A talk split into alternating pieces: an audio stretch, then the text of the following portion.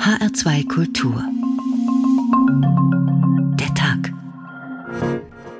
Mit Karin Fuhrmann. Guten Tag. Ich habe erkannt, auf welchen Irrwegen ich mich teilweise befunden habe. Und dass ich in den letzten Jahren viele Fehler gemacht habe. Ich habe Dinge gesagt und getan, die ich heute bereue. Ich bitte um Verzeihung. Ich falle auf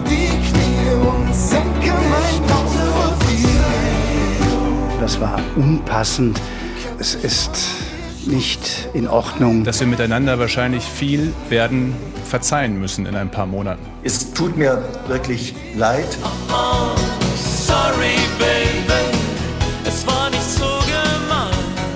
Ich habe damals Unrecht getan. Ich habe da offensichtlich einen Fehler gemacht. Shit happens. Pass Fehler passiert. Nächstes Mal machen wir es besser. Ich entschuldige mich, wenn sich sonst keiner entschuldigt. Sorry, war nicht so gut. Das hab ich alles nicht gewollt. Deswegen denke ich, sollte man das auch nicht überbewerten. Dann sag ich, Fräulein, pardon. Und dafür bitte ich alle Bürgerinnen und Bürger um Verzeihung. Ich hab meine Fehler eingesehen. Mir wurde bewusst, dass ich mit verstörenden Äußerungen irritiert und provoziert habe, für die ich mich entschuldigen möchte. Ich bitte um Verzeihung. Ich falle auf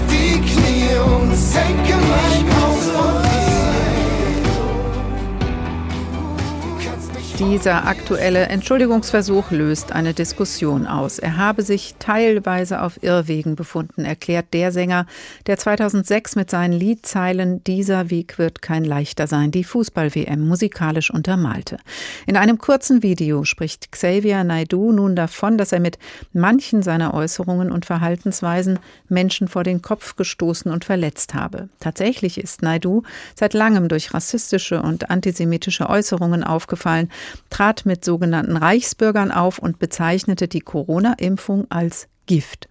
Vielleicht ist ihm der Schritt zu diesem Erklärvideo nicht leicht gefallen, aber wollen wir Xavier Naidoo wirklich glauben, dass er jetzt auf einem guten Weg ist? Müssen wir ihn gar unterstützen, weil eine Chance auch für andere darin liegt, wenn er sich öffentlich distanziert?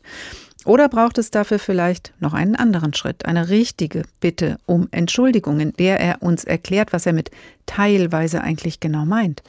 Denn von der Art, wie wir um Verzeihung gebeten werden, hängt ab, ob wir verzeihen können. Das wollen wir uns heute genauer anschauen in der nächsten Stunde unter dem Titel Tut mir leid, sorry, pardon, müssen wir alles verzeihen? Und wir beginnen mit dem Anlass dieser Sendung. Auf der Suche nach der Wahrheit ist ja schon so mancher falsch abgebogen und in Sackgassen gelandet, denn Wahrheit ist ein ehrgeiziges Ziel, zumal sie weder zu Fuß noch im Auto erreichbar ist, sondern allenfalls auf Flügeln, falls die Gedanken welche haben. Jedenfalls behauptet der Sänger Xavier Naidoo, inzwischen auch schon 50, seit längerem in Richtung Wahrheit unterwegs gewesen zu sein. Seine überraschende Zwischenbilanz, er hat sich gleich mehrmals verfahren. Ich habe erkannt, auf welchen Irrwegen ich mich teilweise befunden habe und dass ich in den letzten Jahren viele Fehler gemacht habe. Mir wurde bewusst, dass ich meine Familie, meine Freunde, meine Fans, Menschen, die mich verteidigt haben, aber auch viele andere Menschen mit verstörenden Äußerungen irritiert und provoziert habe, für die ich mich entschuldigen möchte. Mit seinen bizarren Äußerungen und merkwürdigen Auftritten hatte Naidu in den letzten Jahren immer wieder Ärger. Er liebäugelte mit der QAnon-Bewegung, die Donald Trump zu Füßen liegt. Er nannte einen rechtsextremen Reichsbürger mit NPD-Vergangenheit einen wahren Helden. Überdies musste sich Naidu gefallen lassen, als Antisemit bezeichnet zu werden. Der Streit darüber ging durch drei Instanzen. Das Bundesverfassungsgericht urteilte schließlich im Sinne der Meinungsfreiheit, was den Ruf des Sängers nicht gerade beförderte. Das einstige Jurymitglied bei Deutschland sucht den Superstar verrannte sich in skurrilen bis hetzerischen Ansichten, bezweifelte, ob Viren überhaupt existieren und behauptete, sein Vater habe in, Zitat, jüdischen Goldminen schuften müssen. Ich habe mich Theorien, Sichtweisen und teilweise auch Gruppierungen geöffnet, von denen ich mich ohne Wenn und Aber distanziere und lossage.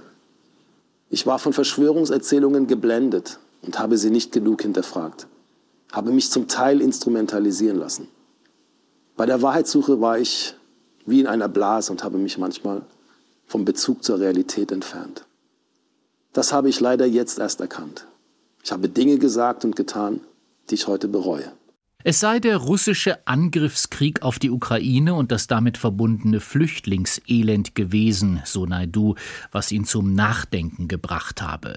Rundum geläutert präsentiert er sich in einem sorgfältig orchestrierten, rund dreiminütigen Video. Erst kommt das Bekehrungserlebnis, dann die Zerknirschung und Selbstgeißelung, dann Reue, am Ende das Bekenntnis zu demokratischen liberalen Grundwerten. Alle, die mich kennen, wissen, wofür ich einstehe.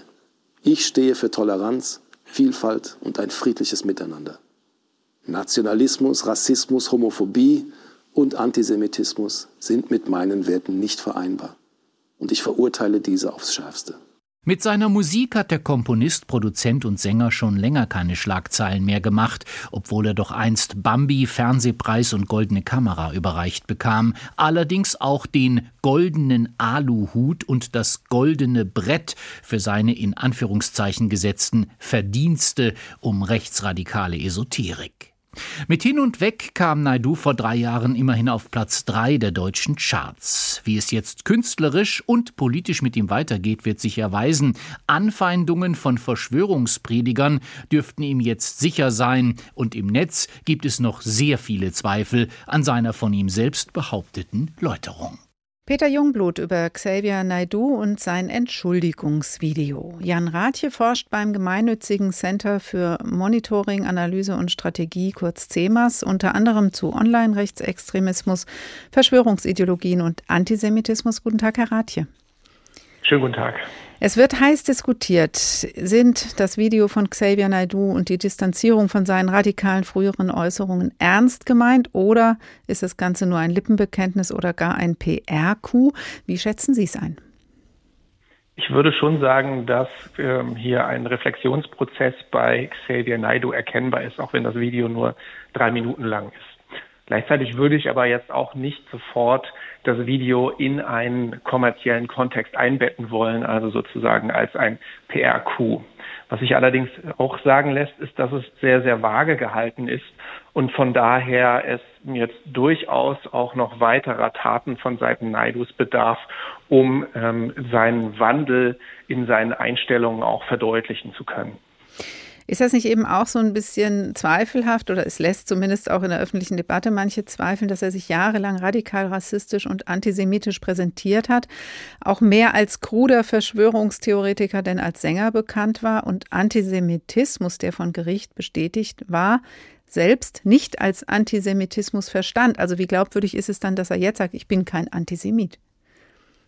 Ich habe ja gerade darauf hingewiesen, dass äh, seine Aussagen recht vage gewesen sind und dazu kommt aber auch zum einen noch, dass er selbst immer einen Antisemitismusbegriff für sich definiert hatte, demzufolge er selbst keinen Antisemitismus eigentlich auch vertreten würde. Hier wäre es sicherlich ratsam, dass er sich dann an gängigen Antisemitismusdefinitionen der Antisemitismusforschung beispielsweise orientiert oder auch an der ähm, IRA-Definition, die von verschiedenen Staaten auch anerkannt ist, gerade was den Blick auf israelbezogenen Antisemitismus angeht. Und andererseits ist es auch so, dass Naidu in der Vergangenheit bis zu rechtsextremen, rechtsterroristischen Inhalten auf seinem Telegram-Channel ähm, geteilt hat. Und hier bedarf es sicherlich mehr als nur ähm, eine einfache Distanzierung in Worten, um deutlich zu machen, dass hier ein Wandel stattgefunden hat. Also wäre es aus Ihrer Sicht wichtig, dass er sich in weiteren Gesprächen und Interviews erklärt, was er jetzt zum Beispiel mit diesem teilweise habe ich mich geirrt und manches war falsch, was er da genau mit meint und auch die Hintergründe einfach offen reflektiert? Ich denke, ähm, es sollte sicherlich mehr ja, Ausführungen dazu geben, was er jetzt genau gemeint hat. Gerade auch vor dem Hintergrund, dass innerhalb des verschwörungsideologischen und rechtsextremen Milieus nicht verstanden wurde, dass Xavier Naidu aufgehört hat und mit dem Milieu gebrochen haben möchte, ist es wichtig, dass er das noch einmal konkret verdeutlicht. Hm. Worauf das führen Sie das zurück, dass das vielleicht noch nicht verstanden wurde? Es ist so, dass verschiedene ehemalige, in Anführungszeichen, Weggefährtinnen ähm, auf Telegram und auch auf anderen Kanälen geäußert haben, dass sie ähm, das eventuell als einen taktischen Schritt von seiner Seite aus werten oder dass sie auch es so wahrnehmen, als hätte er sich gar nicht von ihnen distanziert, sondern von allen möglichen anderen Leuten, die dann vielleicht als rechtsextrem auftreten oder vielleicht auch von den durchaus eher randständigeren Positionen, die Naido vertreten hat, wie beispielsweise die flache Erde oder ähm, QAnon-Verschwörungserzählungen. Für wie wahrscheinlich, wenn man dem jetzt einfach auch mal was Gutes abgewinnen will, halten Sie es denn, dass vielleicht auch frühere Weggefährten, Weggefährtinnen, wie Sie es gerade formuliert haben, sagen, oh, wenn der sich distanziert, dann denke ich da auch noch mal drüber nach? Man kann nur hoffen, dass das auch für Bewegungen innerhalb des Milieus sorgt. Also was sich gezeigt hat, ist, dass am nächsten Tag, also das Video wurde ja in der Nacht veröffentlicht oder zum Abend hin veröffentlicht, dass dort viele Menschen das Bedürfnis auch hatten, sich zu äußern oder auch Verschwörungsideologen von ihren Fans gebeten worden sind, sich zu dem Thema zu äußern. Und viele waren dort sprachlos, sichtlich schockiert auch davon. Und solche Momente können natürlich bei AnhängerInnen, die viel auf Xavier Naidoo gegeben haben, auch ähm, Reflexionsprozesse auslösen. Das muss aber nicht der Fall sein. Schließlich wird sein äh, Video auch immer wieder dann, wie es üblich ist in verschwörungsideologischen Milieus, in weitere Verschwörungserzählungen eingebunden. Also beispielsweise, dass er erpresst worden wäre, dieses Statement abzugeben, dass er es abgelesen hätte. Und das sei alles ein Indiz dafür, dass es gar nicht seine Überzeugung seien, die er davon sich gegeben hätte, sondern er wäre jetzt in irgendeiner Form Teil der Verschwörung geworden. Ob willentlich oder unwillentlich, mhm. sei dann immer noch dahingestellt. Aber er macht ja selber seinen Sinneswandel an einem äh, Anlass fest, nämlich an dem Krieg in der Ukraine. Ist das etwas, was häufiger bei Leuten zu sehen ist, die sich distanzieren, dass es irgendwie so ein Ereignis gibt, so ein Moment, der aufgerüttelt hat? Das ist sicherlich ähm, ein, eine wichtige Erkenntnis, die man auch in anderen Bereichen wahrnehmen kann. Aber was, denke ich, noch wichtiger ist als dieses eine Ereignis, ist, dass es dieses Ereignis gab und er einen familiären Bezug dazu gehabt zu haben scheint. Also das heißt, seine ukrainische Frau, und er spricht ja selbst auch von Freundinnen, die mit ihm diesbezüglich gesprochen haben, lange mit ihm gesprochen haben, und das kann dann einen Reflexionsprozess ausgelöst haben. Es ist wichtig, dass Menschen, die eine gute Beziehung haben zu AnhängerInnen von Verschwörungsideologien, ihnen Widerspruch geben. Ja, und auf Grundlage dieser guten Beziehung, die sie haben, Naidu ist ein Familienmensch, ähm, ihm war seine und ist seine Familie sehr wichtig. Deshalb hört er dann irgendwann doch auf sie und kann sich vor, vor seiner Familie und vor dem Widerspruch dann nicht versperren. Und das ist dahingehend ein gutes Beispiel dafür, wie solche Prozesse ähm, und wie so ein Herausgehen aus dem Milieu, ein Zweifeln an den eigenen Überzeugungen stattfinden kann. Könnte es sein, dass Xavier Naidoo, wenn dieser Prozess jetzt weitergeht, demnächst wieder auf den Sesseln der Talkmaster sitzt? Ich würde es nicht hoffen. Äh, Xavier Naidoo hat wirklich ähm, in den letzten Jahren an seinen letzten Inhalten, die er auch geteilt hat, ja, also seit äh, er Teil dieser größeren Querdenken-Bewegung geworden ist, sich ähm, bis hin zum ähm, Rechtsextremismus hin äh, entwickelt. Er hat ähm, vernichtungsantisemitische Äußerungen geteilt, die Protokolle der Weisen von Zion, er hat Videos mit rechtsextremen Sängern aufgenommen.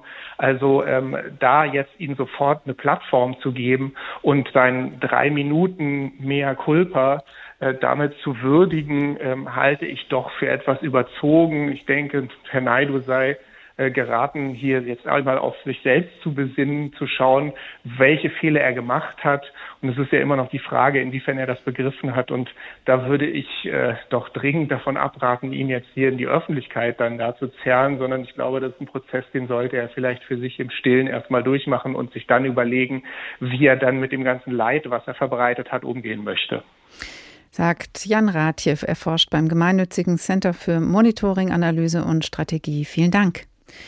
Tut mir leid, sorry, pardon, müssen wir alles verzeihen, der Tag in H2 Kultur. Ein Entschuldigungsversuch kann auch richtig nerven, so zum Beispiel in der Humoreske von Anton Tschechow, Der Tod des Beamten. Wir befinden uns im Theater.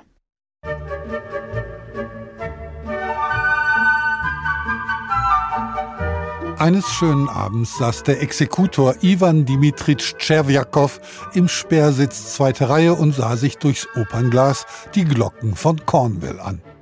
Er sah und fühlte sich auf der Höhe des Wohlbehagens. Aber plötzlich, in den Erzählungen kommt dieses aber plötzlich sehr häufig vor, und die Autoren haben recht, das Leben ist voll von Plötzlichkeiten. Aber plötzlich verzog sich sein Gesicht, die Augen gingen ihm über, der Atem stockte, er ließ das Opernglas sinken, beugte sich vor und Hatschi! Er nieste, wie Sie sehen. Niesen darf jedermann und überall. Es niesen Bauern, Polizeiminister, zuweilen sogar wirkliche Geheimräte. Alle niesen. Tscherwiakow wurde auch durchaus nicht verlegen, sondern zog sein Taschentuch heraus und sah sich als höflicher Mensch um, ob er nicht vielleicht jemanden durch sein Niesen beunruhigt habe. Da musste er aber doch verlegen werden. Er sah, dass der alte Herr, der vor ihm in der ersten Reihe saß, etwas murmelte und sich Glatze und Nacken sorgfältig mit dem Handschuh abtrocknete. In dem Alten erkannte er den Zivilgeneral Briskalow vom Ministerium der Wegekommunikation. Ich habe ihn bespritzt, dachte Tscherwiakow. Er ist zwar ein Fremder und nicht mein Vorgesetzter, aber peinlich ist es doch. Ich muss mich entschuldigen.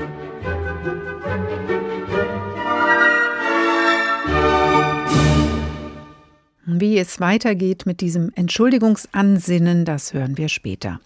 Pardon, Entschuldigung, sorry, oder ich bitte um Entschuldigung, bitte verzeihen Sie mir. Allein schon die Wortwahl in der Entschuldigungsäußerung macht einen Unterschied. Nicht nur so ganz im Allgemeinen, sondern vor allem für die Person, an die sich die Entschuldigungsäußerung gerade richtet. Und dementsprechend fällt es leichter oder schwerer, eine Bitte um Entschuldigung anzunehmen, wie auch Thorsten Schweinhardt es erlebt. Sorry, wenn ich das so sage, aber niemand ist gezwungen, eine Entschuldigung anzunehmen, nur weil sie geäußert wird. Und nein, man ist dadurch nicht automatisch ein schlechter oder nachtragender Mensch. Zu einer Entschuldigung gehören ja immer zwei, schon deshalb, weil die Entschuldigung eigentlich eine Bitte darstellt. Man kann sich nicht selbst entschuldigen, denn man hat ja jemand anderem Schuld angetan und denjenigen bittet man um Entschuldigung, also um Auflösung und Vergebung dieser Schuld. Ob diese Entschuldigung gewährt wird, hängt stark vom Grad der Aufrichtigkeit ab, mit der die Bitte geäußert wird. Jeder hat das Recht, um Verzeihung und Vergebung zu bitten, aber auf der anderen Seite ist es ebenso angemessen, die Motive dahinter zumindest in Frage zu stellen. Die meisten Entschuldigungen, die wir täglich zu hören bekommen, sind weder aufrichtig noch speziell an uns gerichtet. Bestes Beispiel, ich stehe am Bahnhof und eine Durchsage teilt mir mit, der Zug, auf den ich warte, habe leider eine Stunde Verspätung. Für mein Empfinden ist die Krönung dabei immer der Satz, wir bitten um Entschuldigung. Ja, was soll ich darauf sagen? Na sicher, Entschuldigung angenommen. Ich verstehe das ja auch und bin jetzt überzeugt, dass ihr euch um Besserung bemüht. Nicht. Übrigens, erst seit 2009 bittet die Bahn für Verspätungen und Zugausfälle um Entschuldigung. Früher bat man lediglich um Verständnis. Auch in der Politik kommen Entschuldigungen nur selten von Herzen. Die Entschuldigung ist ein Schachzug, eines von vielen möglichen politischen Manövern. Sie kann eine medienwirksame Geste darstellen und bestenfalls die Bereitschaft ausdrücken, Verantwortung zu übernehmen. Wobei die Entschuldigung in den meisten Fällen im gleichen Atemzug relativiert wird. Ich entschuldige mich, aber eine Entschuldigung, die ich annehmen kann, muss ohne Wenn und Aber daherkommen. Ich muss spüren, dass sie ernst gemeint ist und dass mein Gegenüber sich mit der Sache, um die es geht, wirklich auseinandergesetzt hat. Außerdem gibt es einen Unterschied zwischen Entschuldigung und Versöhnung. Ich kann eine Entschuldigung akzeptieren, ohne dass gleichzeitig alles wieder gut ist. Eine Entschuldigung wird ja dann notwendig, wenn vorher etwas falsch lief. Viel kann in der Zwischenzeit kaputt gegangen sein. Dass sich das alles mit ein paar Worten heilen lässt, so aufrichtig sie auch gesprochen sein mögen, ist eine Illusion. Versöhnung braucht Zeit. In manchen Fällen ist sie gar nicht mehr gewollt, und selbst das ist okay. Wobei, manche Entschuldigungsversuche haben es auch verdient, angenommen zu werden. So lässt sich viel vom Ballast der Vergangenheit loslassen. Aber auch Verzeihen will gelernt sein, Aufrichtiges Vergeben fällt oft genauso schwer wie eine überzeugende Bitte um Entschuldigung. Beides sind soziale Kompetenzen, die sich aufbauen und trainieren lassen. Das klappt aber nur durch wahrhaftige Entschuldigungen, hinter denen eine echte menschliche Einsicht steht und nicht durch ein vernuscheltes Sorry. Thorsten Schweinhardt nimmt die eine Bitte um Entschuldigung lieber an als die andere. Professor Susanne Booshammer ist Professorin für praktische Philosophie an der Uni Osnabrück und Autorin des Buches Die zweite Chance, warum wir, Klammer auf, nicht alles, Klammer zu, verzeihen sollten. Guten Tag, Frau Booshammer. Guten Tag. Verstehen Sie auch nicht so auf das vernuschelte Sorry? Ja, in der Tat. Darauf stehe ich auch nicht so und ich glaube aus den genannten Gründen, es hat tatsächlich einfach nicht den Inhalt, den wir erwarten, wenn jemand uns verletzt oder Unrecht getan hat. Zumal selbst wenn es nicht vernuschelt, sondern ganz deutlich ausgesprochen ist, weiß man gar nicht so richtig, was jemand damit eigentlich jetzt genau sagen will. Jetzt geht es in Ihrem Buch um das Verzeihen und warum wir verzeihen sollten. Trotzdem zu Beginn die Frage, gibt es auch was, was für Sie unverzeihlich ist? Ja, aber ich glaube, dass äh, das Wesentliche für mich darin besteht, dass das nicht davon abhängt, was jemand getan hat.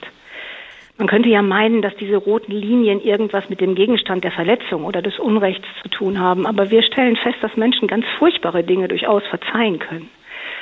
Wenn wir da eine Grenze ziehen, dann hat das meines Erachtens sehr viel damit zu tun, wie jemand sich selbst dazu verhält, dass er dies oder das getan hat. Und in diesem Zusammenhang spielt natürlich die Art der Bitte um Verzeihung, aber auch die tätige Reue eine ganz wesentliche Rolle. In Ihrem Buchtitel steht ja dieses Nicht alles in Klammern. Ohne diesen Einschub ist zu lesen, warum wir verzeihen sollten. Und das, was Sie gerade gesagt haben, spricht auch dafür, dass, es, dass wir irgendwas davon haben, wenn wir das können. Warum sollten wir denn verzeihen können? Was hilft es uns?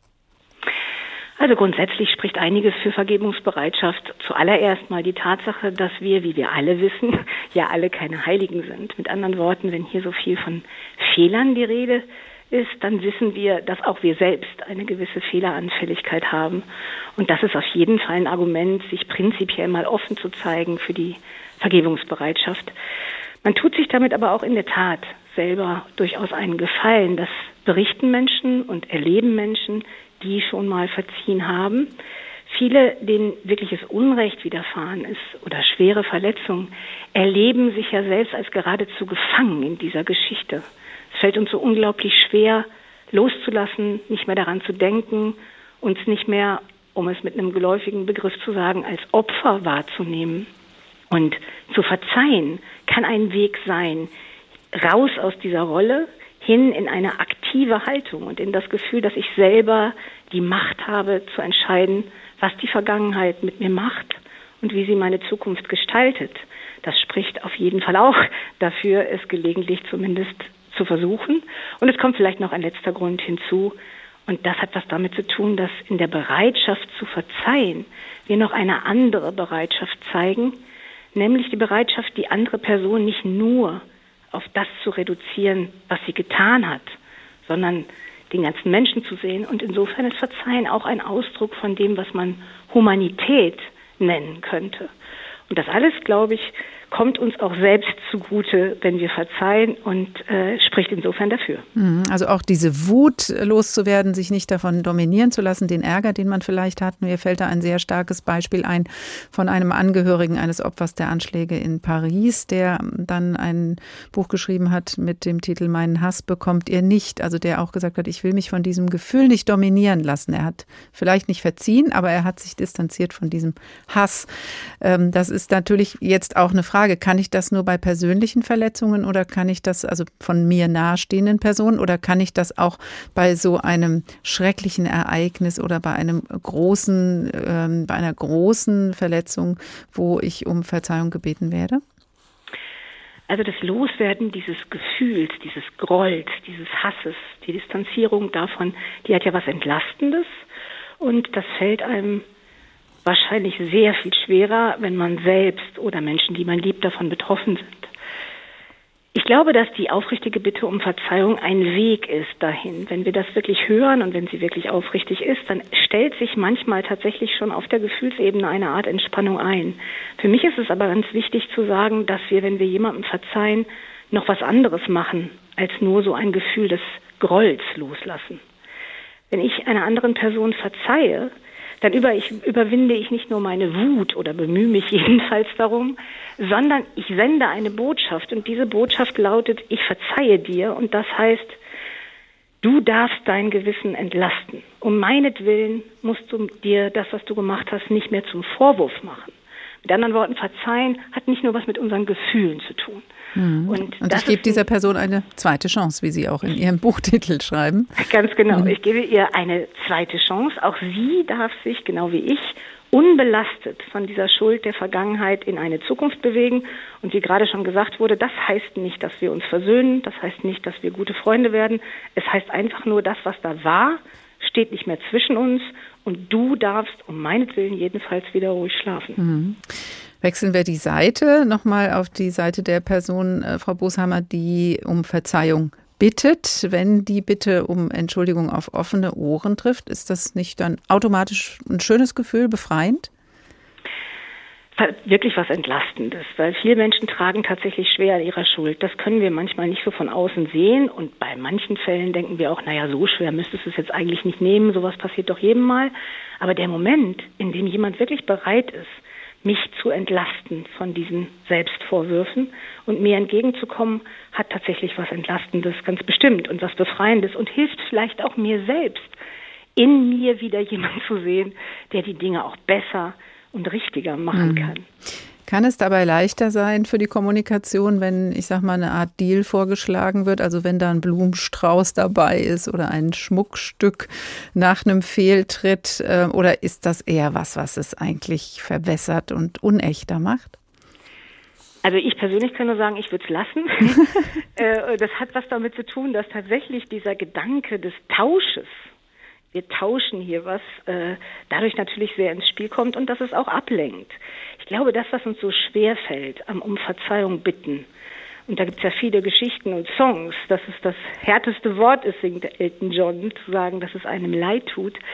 Das, was es so schwer macht, hat was damit zu tun, dass wir diese Konfrontation aushalten müssen.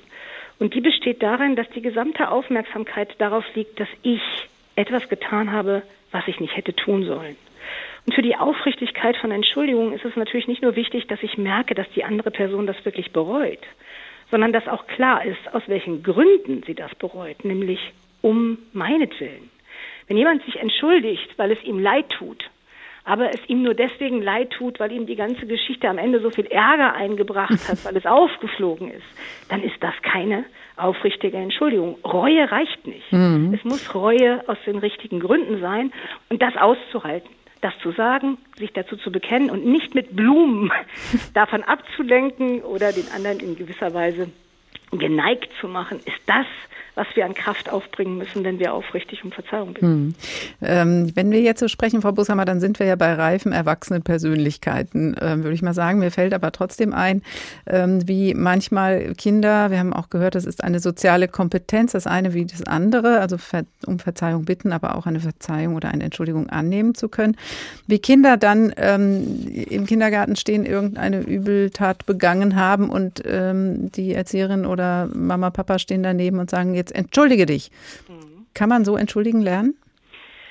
Das ist möglicherweise ein Weg, aber ich halte ihn nicht für besonders erfolgversprechend. Das ist so ein bisschen wie wenn Kinder aufgefordert werden, Danke zu sagen. Und eigentlich wollen wir ja nicht, dass sie die Worte formulieren, sondern dass sie das Gefühl entwickeln.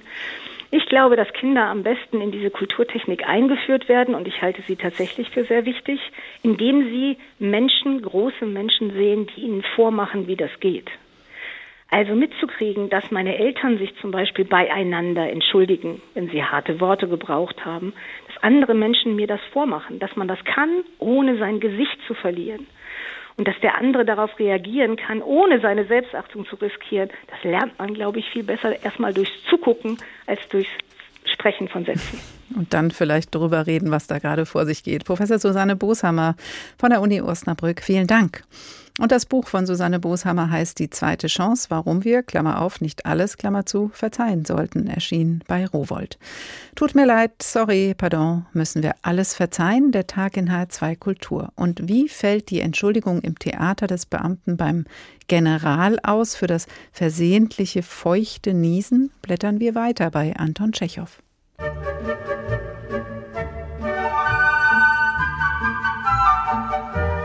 Tscherwiakow hustete, beugte sich vor und lispelte dem General ins Ohr. Verzeihung, ehrwürdige Exzellenz, ich habe Sie bespritzt, unversehens. Schadet nichts, schadet nichts. Um Gottes Willen entschuldigen Sie, ich habe es nicht gewollt. Ach, bleiben Sie doch sitzen, bitte. Lassen Sie mich zuhören. Tscherwiakow wurde wieder verlegen, lächelte blöde und sah auf die Bühne. Er schaute wohl hin, aber mit dem Wohlbehagen war's vorbei. Die Unruhe begann ihn zu quälen. Während der Pause trat er an Briskalow heran, ging etwas neben ihm her und murmelte, seine Schüchternheit überwindend, ich habe, ehrwürdige Exzellenz, bespritzt. Verzeihen Sie, ich wollte, ich wollte, wollte. Ach, lassen Sie doch. Ich habe es schon vergessen und Sie fangen wieder von neuem an, sagte der General und zuckte ungeduldig mit der Unterlippe. Vergessen. Und dabei guckt er die Bosheit aus den Augen heraus, dachte Tscherwiakow, den General misstrauisch beobachtend. Nicht einmal sprechen will er mit einem. Man müsste ihm auseinandersetzen, dass ich es ja gar nicht gewollt habe, dass das ein Naturgesetz ist, sonst denkt er noch, dass ich auf ihn spucken wollte. Wenn er es auch jetzt nicht denkt, so kann es ihm doch später in den Sinn kommen.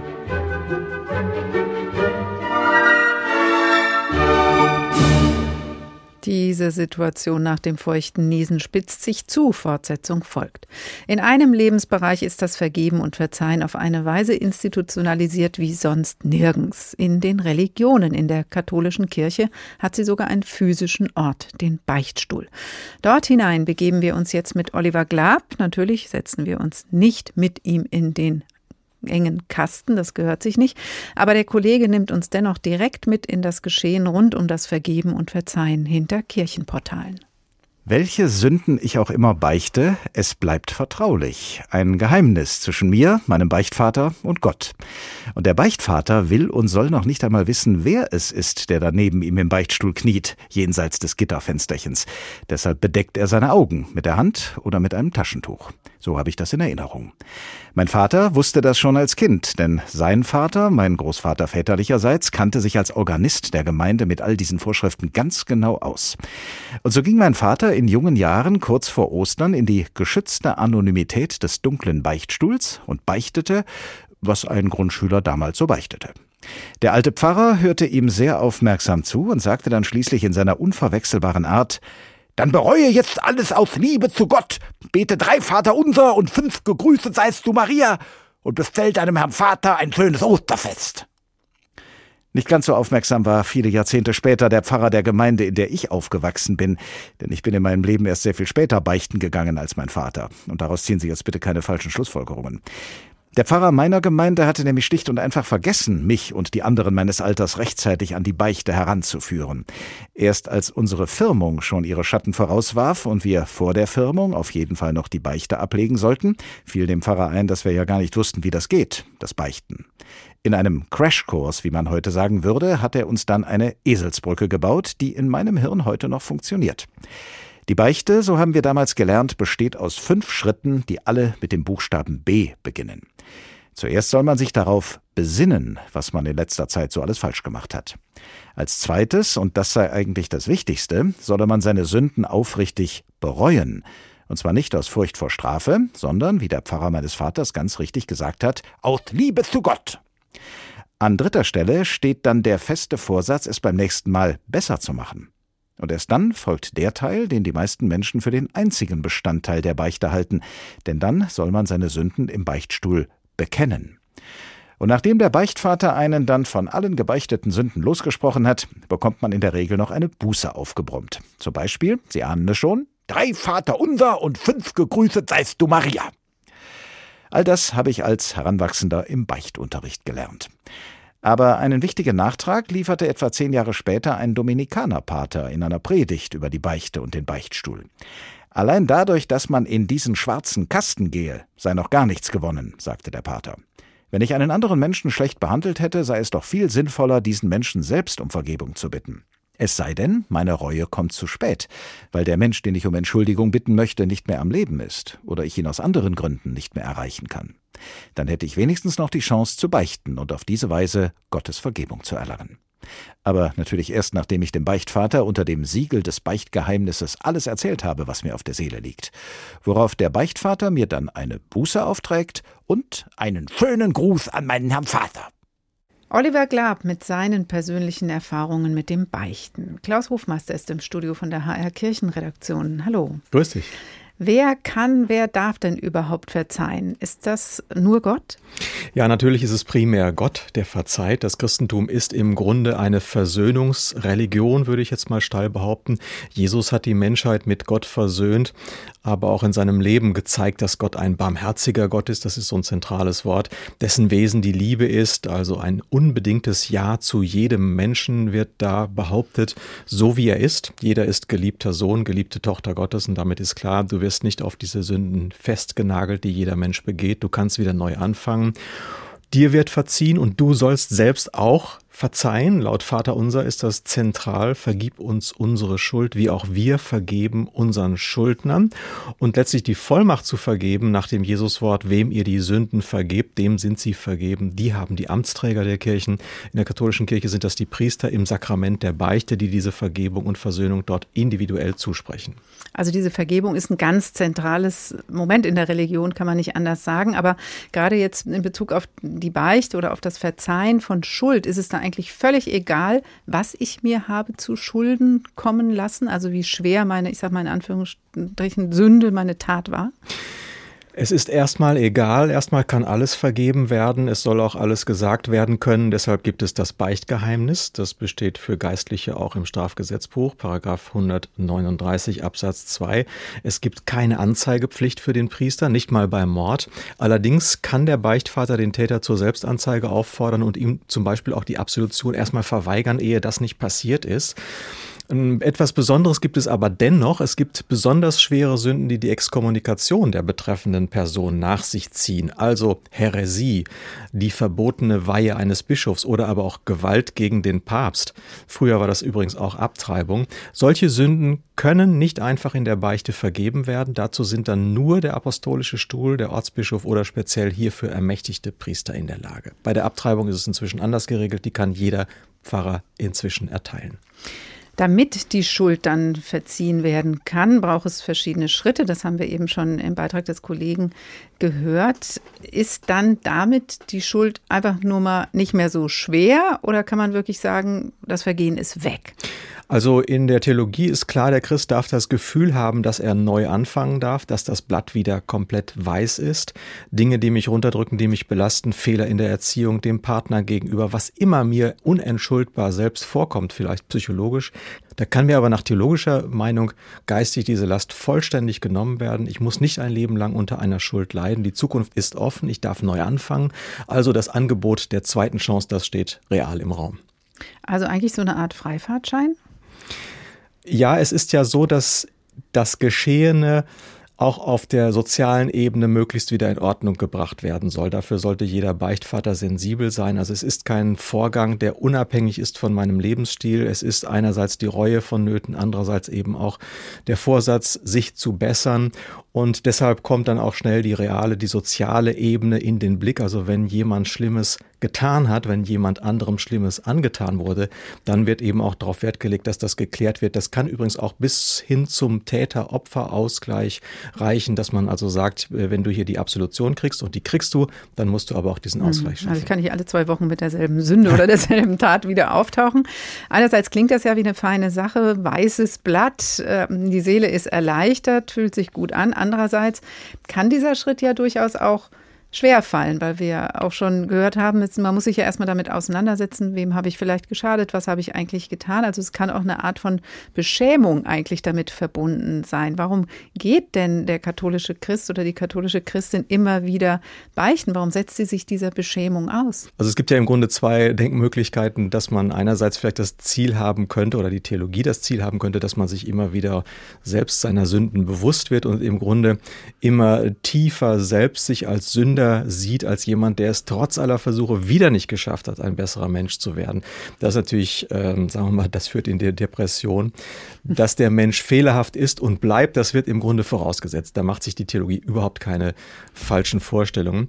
Die Beichte ist im Grunde im Gegenteil von diesem Hintergrund einer bleibenden Fehlbarkeit jedes Menschen dann die Gelegenheit, diesen Zuspruch sich klar zu machen, also dieses unbedingte Ja Gottes für sich selbst wirklich immer wieder erfahrbar zu machen, damit der Mensch mehr und mehr dann auch selbst ein Ja zu sich sagen kann und nichts Dunkles verdrängen muss und dann eben in der Folge auch, das ist ja psychologisch eine Kausalität, auch Ja zu den Mitmenschen sagen kann. Es ist also im Grunde eine Art Grundschule des Verzeihens in den wesentlichen Beziehungsdimensionen jedes Menschen, Gottes mir gegenüber, mir selbst gegenüber und meinen Mitmenschen gegenüber.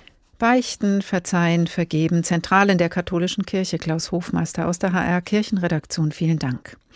Tut mir leid, sorry, pardon, müssen wir alles verzeihen? HR2 der Tag. Ein Beamter, ein General im Theater, ein Niesen, eine versuchte Entschuldigung. Das sind die Zutaten bei Anton Tschechows Der Tod des Beamten. Noch immer ist die Entschuldigung nicht gelungen.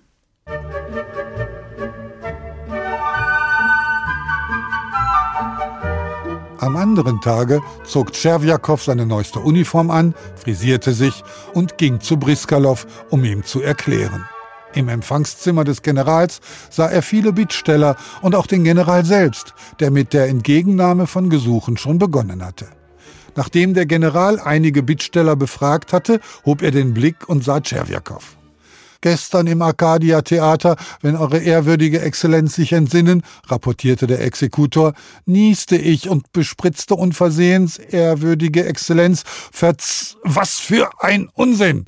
Gott weiß, was für ein Zeugs! Sie belieben, wandte sich der General an den nächsten Bittsteller. Nicht einmal sprechen will er mit mir, dachte Tscherwjakow erbleichend. Er ist also böse. Nein, das kann ich so nicht lassen. Ich muss ihm erklären. Als der General den letzten Bittsteller entlassen hatte und sich in die inneren Gemächer begeben wollte, ging ihm Tscherwjakow nach und murmelte Exzellenz, wenn ich es wage, ehrwürdige Exzellenz zu belästigen, so veranlasst mich dazu nur das Gefühl der Reue. Ich habe es, wie Sie selbst wissen, nicht mit Absicht getan. Machen Sie, dass Sie rauskommen, brüllte plötzlich der General blau werdend und am ganzen Körper bebend. Wie? stammelte leise und von Schreck vergehend Tscherwjakow. Pack dich hinaus! wiederholte der General und stampfte mit den Füßen. Im Magen bei Tscherwjakow riss etwas. Ohne was zu hören oder zu sehen, retirierte er zur Tür und auf die Straße. Unbewusst kam er nach Hause, legte sich, ohne die neue Uniform auszuziehen, aufs Sofa und starb.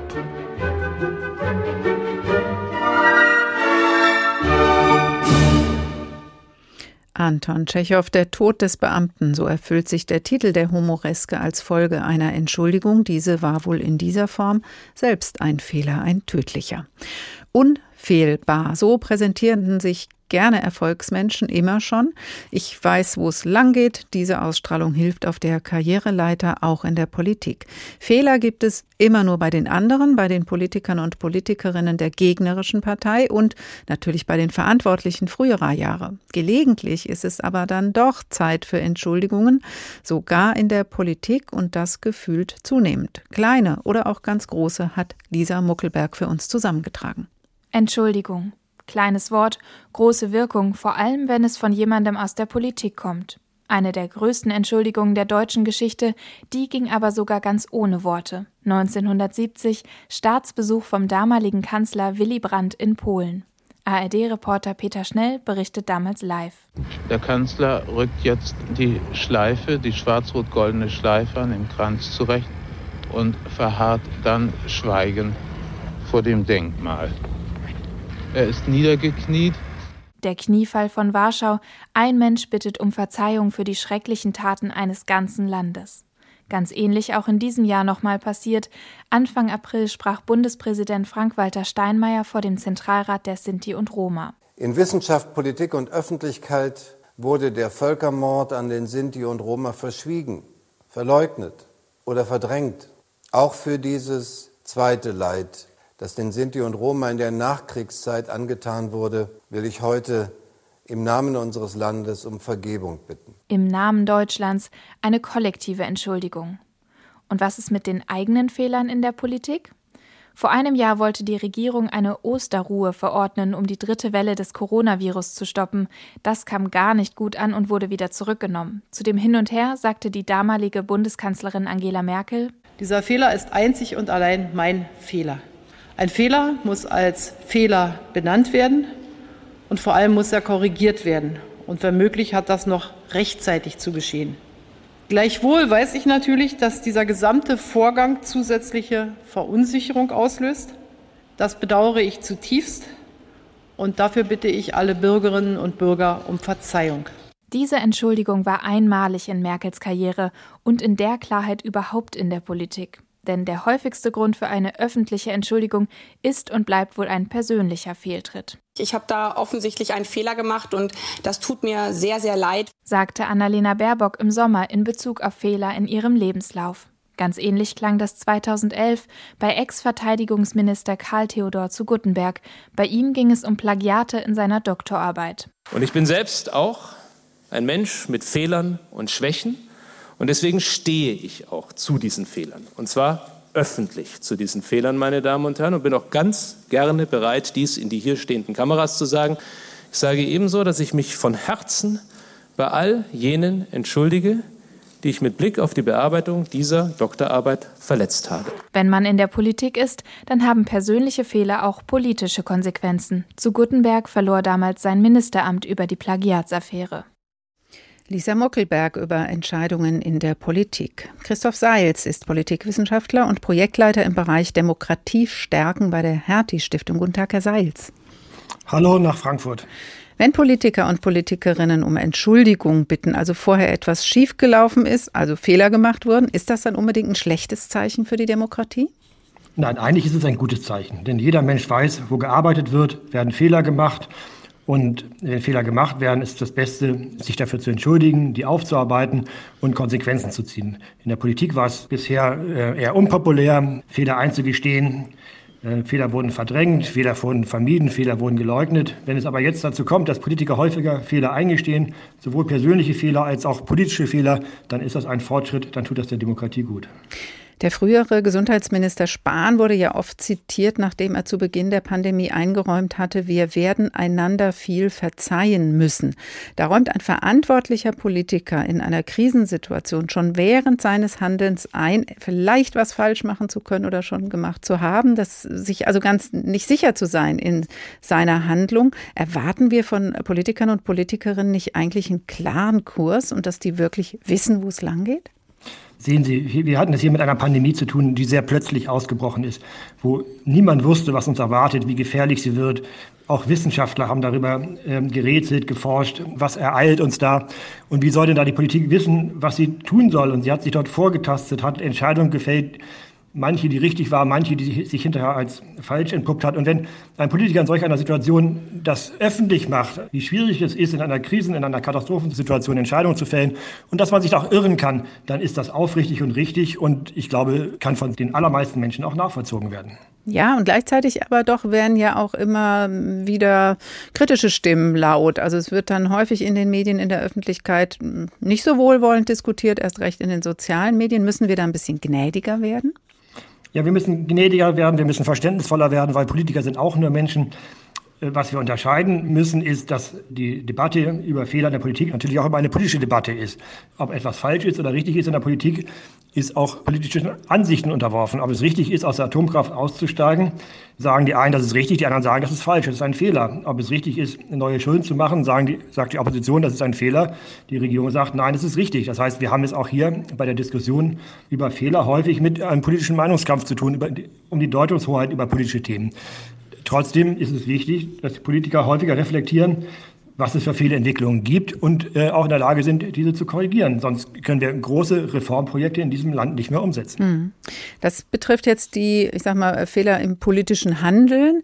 Die andere Ebene haben wir ja eben schon gehört, Herr Seitz, in dem kleinen Einspieler, es sind natürlich die persönlichen Fehler. Also beliebt in letzter Zeit die sind die Plagiatsvorwürfe, die sich ja zum Teil dann auch bestätigt haben.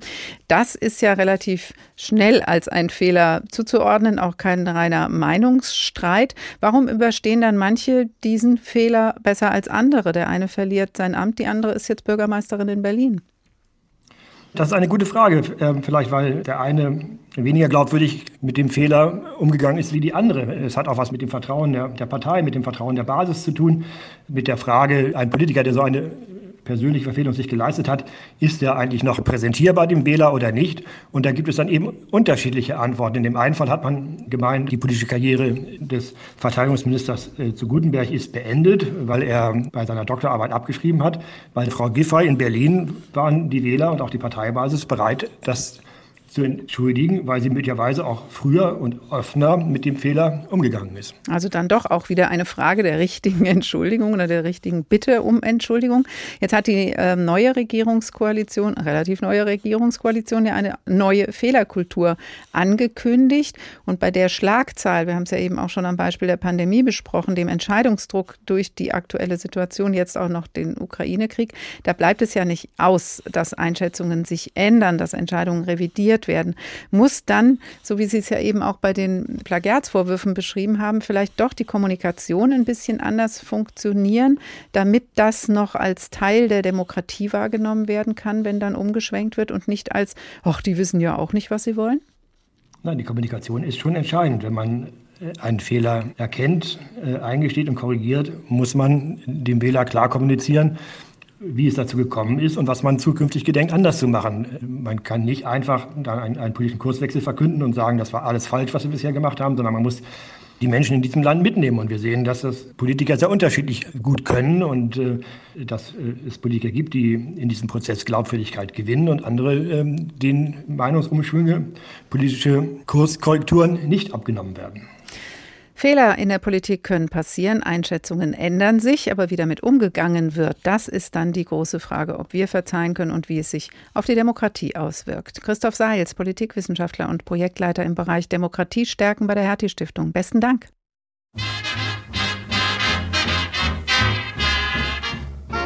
Das war der Tag für heute. Fehler passieren überall und immer wieder. Ob und wie man aber dann um Entschuldigung bittet, bleibt entscheidend für die Nachwirkungen von fehlerhaftem Verhalten.